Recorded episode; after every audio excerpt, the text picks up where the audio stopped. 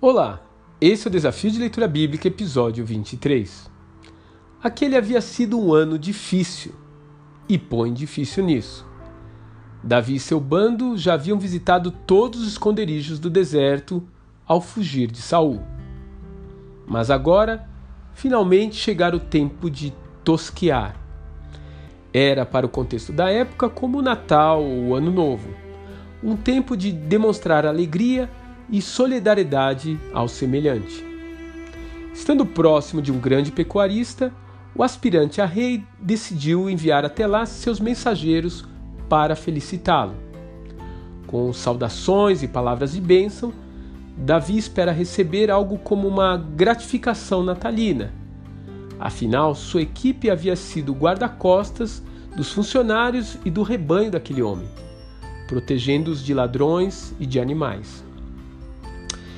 Entretanto, esse homem se chama Nabal, que pode ser traduzido como tolo, insensato, e é de fato um ogro em matéria de diplomacia. Ele humilha os enviados de Davi e ainda o despreza com insultos. Ele não sabe com quem está mexendo. Quando Davi fica sabendo, seu sangue ferve. Ele pega seus homens, se arma até os dentes e desce o morro disposto a acabar com a raça de Nabal. Mas, antes que ele fizesse uma carnificina, entra em cena Abigail, esposa de Nabal.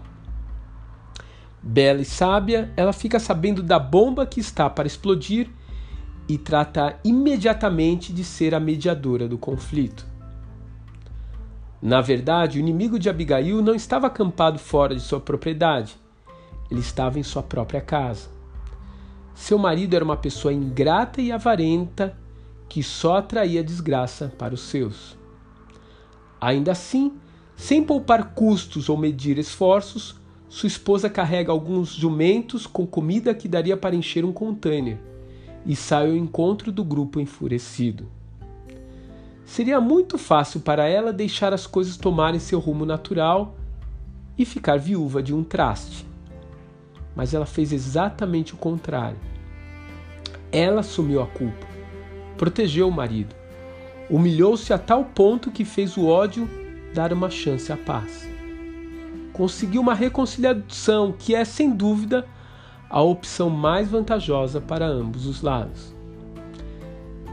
Existem pessoas difíceis em sua família? Parentes que não valorizam sua preocupação por eles? Não desista dessas pessoas. Ande mais uma milha. Ore por elas. Eu tenho certeza que, passado alguns dias dentro desse propósito, Deus te surpreenderá. Assim como ele acabou surpreendendo uma mulher chamada Abigail. Que Deus te abençoe e até amanhã.